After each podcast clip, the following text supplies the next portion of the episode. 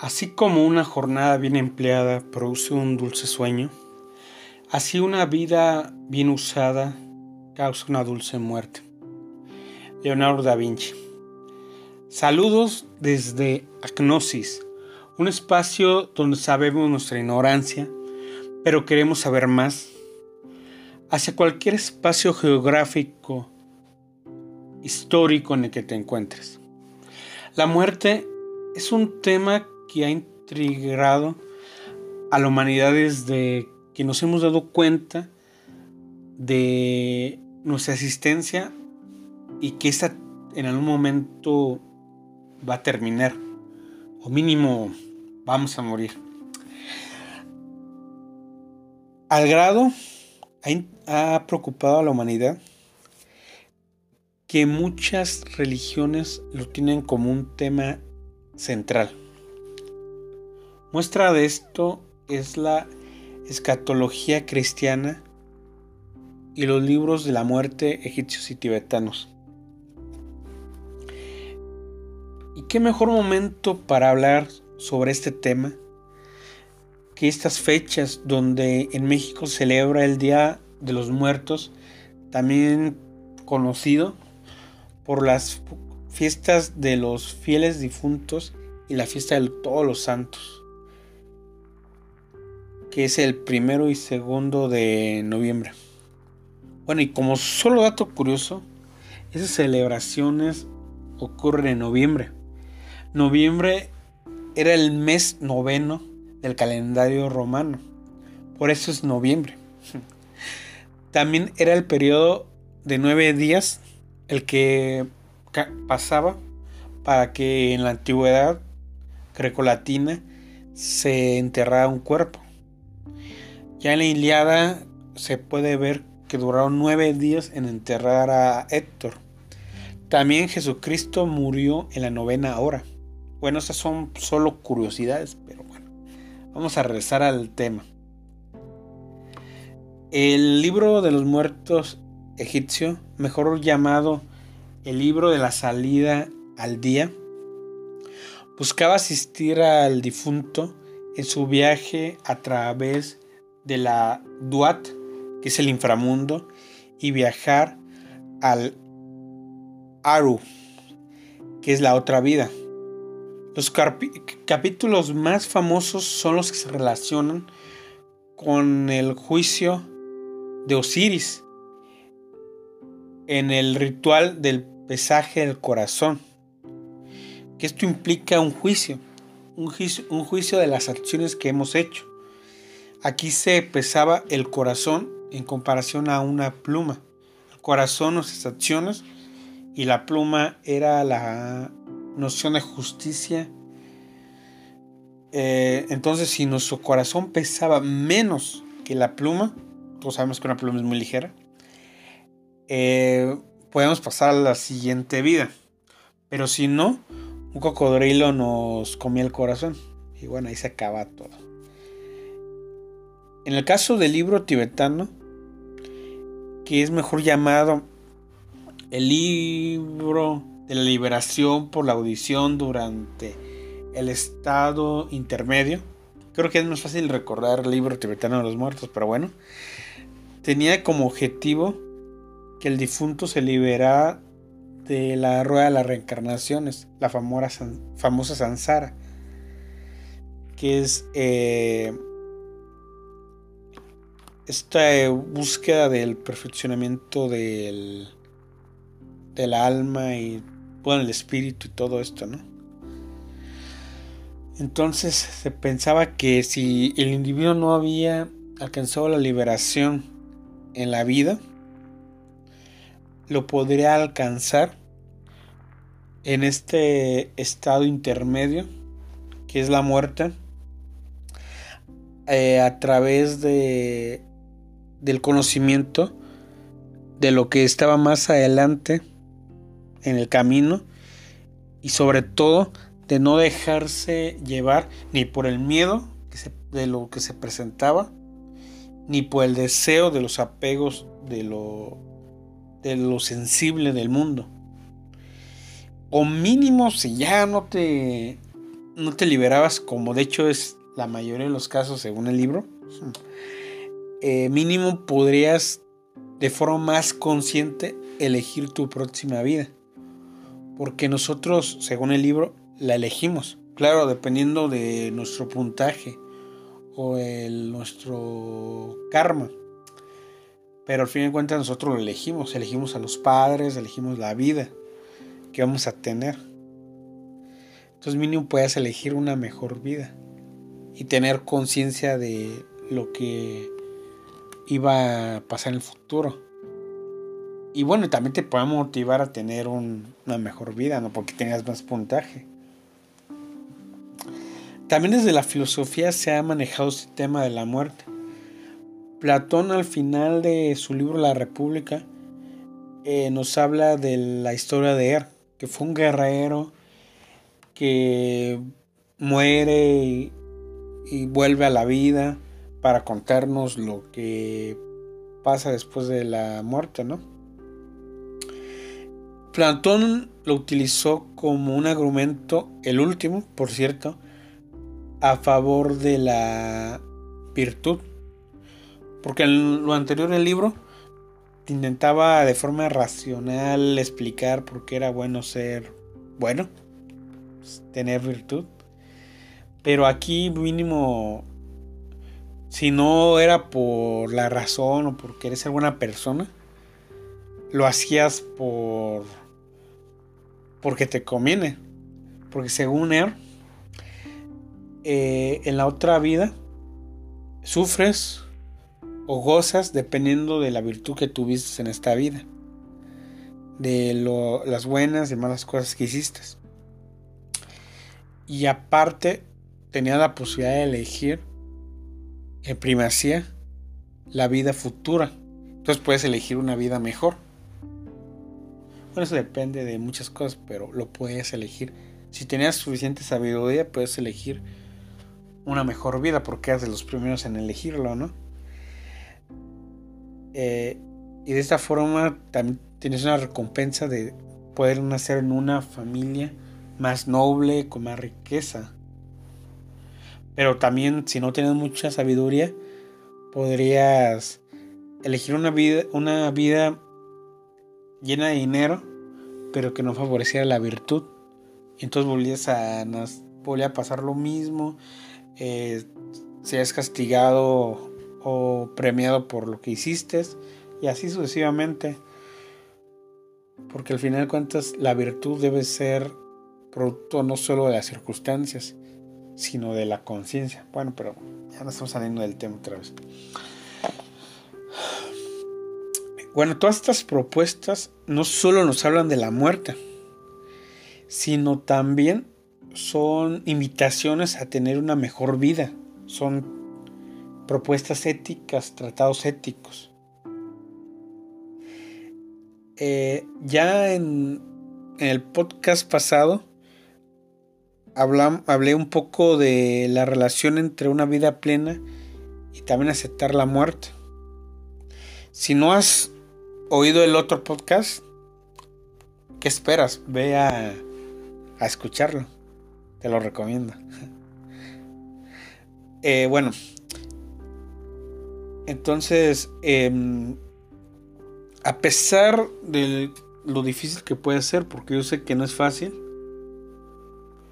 pero lo que también es un hecho es que realmente es irracional negar la realidad de la muerte. Porque al final de cuentas todo tiene un inicio y un final. Y en la naturaleza se puede ver, por ejemplo, en las estaciones. En primavera, todas las plantas están verdes, todos los animales están naciendo, los pajaritos cantan en verano todavía hay mucha vida. Pero ya en otoño e invierno, las plantas empiezan a morir. Eh, en invierno en muchos lugares neva. Entonces ya también las hojas se caen.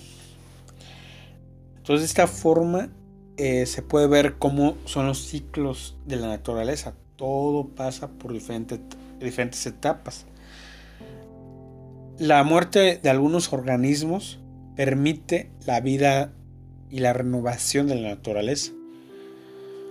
Recordemos que los eh, desechos orgánicos vuelven a nutrir a la tierra, ¿no?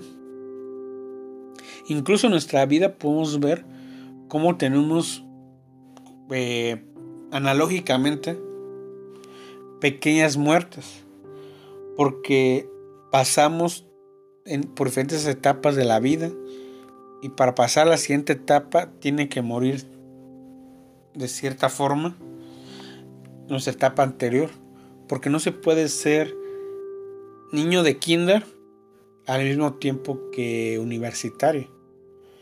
Tienes que dejar atrás algunas facetas de tu vida.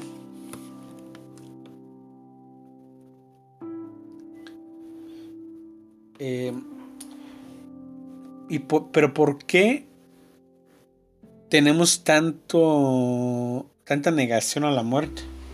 Sobre todo en tiempos más actuales, gracias en parte a, los avances de la medicina, pensamos que hay posibilidad de que nunca, eh, nunca ocurra nuestra muerte.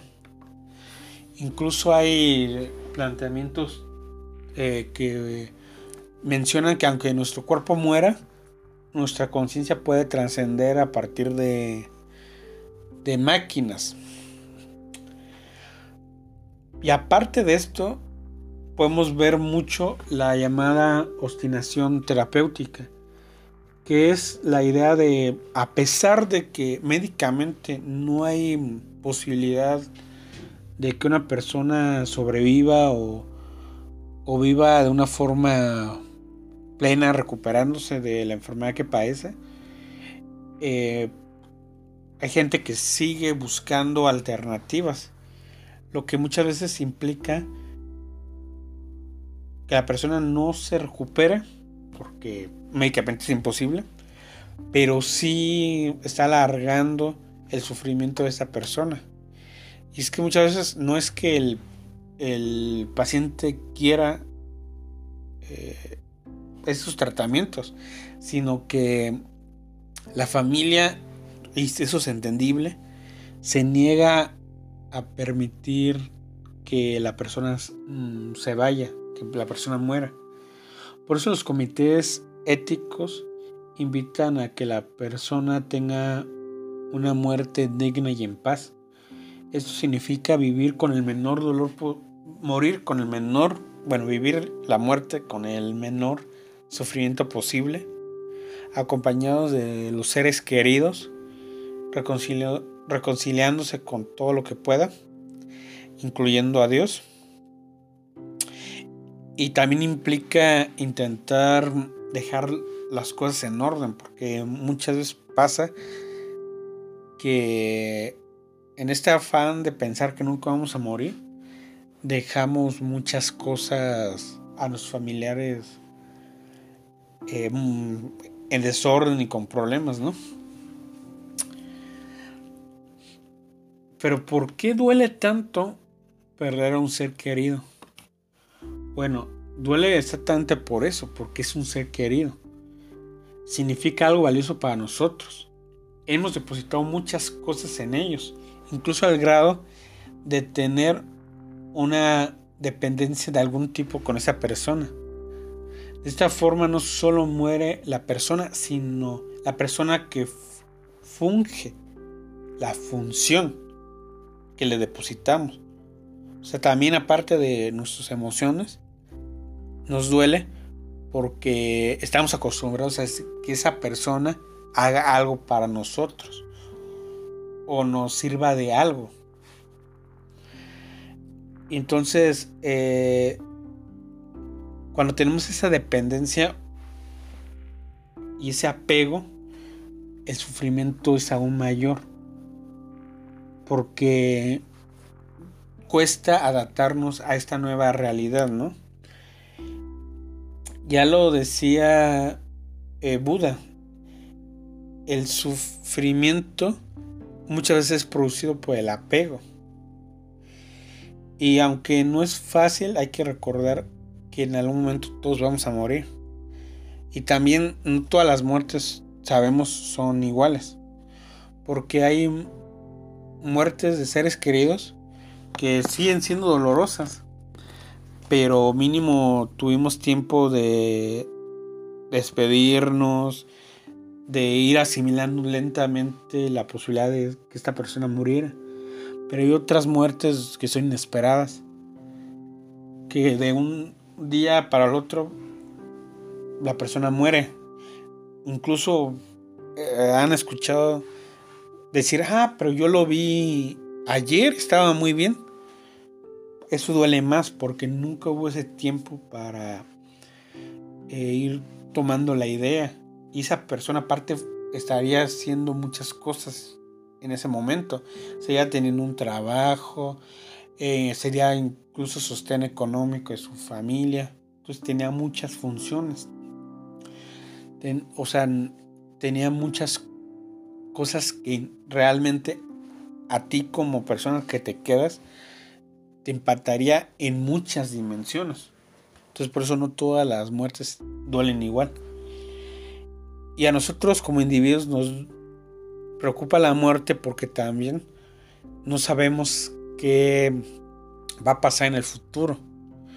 Si de por sí entrar a un nuevo trabajo, entrar a una nueva escuela e ir a un nuevo país nos da ansiedad. Aun cuando a conocer a alguien que ya hizo eso, imagínate cuando realmente a ciencia cierta, racionalmente, no sabemos qué hay después de la muerte. Obviamente eso nos da más ansiedad. Pero también hay que recordar que si bien ya mencioné que todos vamos a morir, es una realidad hasta este momento incambiable. También son más días los que vivimos que el único día en que morimos. Entonces hay que aprovechar bueno, esa es mi invitación. Espero que lo hagamos. a disfrutar y aprovechar cada día lo más posible. no arrepentirnos de lo que no hemos hecho. Hacer las cosas que realmente deseamos. No no vivir peleados con la gente que realmente vale la pena para nosotros expresar nuestras emociones con las personas que realmente queremos. Porque hay casos de gente que yo la amaba, yo la quería, pero nunca, nunca se lo conté. Murió y nunca supo que la quería, entonces hay que intentar reconciliarse con las personas importantes que estemos peleados intentar también un poco como dirían los muchas filosofías no, no estar apegado a tantas cosas. Y bueno esos son algunos puntos eh, sobre la muerte. No es todo. Eh, faltó hablar de se puede hablar un tema completo de tanatología que es la investigación más novedosa sobre la muerte. Eh, bueno, muchas cosas. Y también es una realidad última, pero bueno, esperemos que esto nos sirva para reflexionar, cuestionarnos. No solo la, sobre la muerte, sino también la vida que estamos llevando. Bueno, gracias.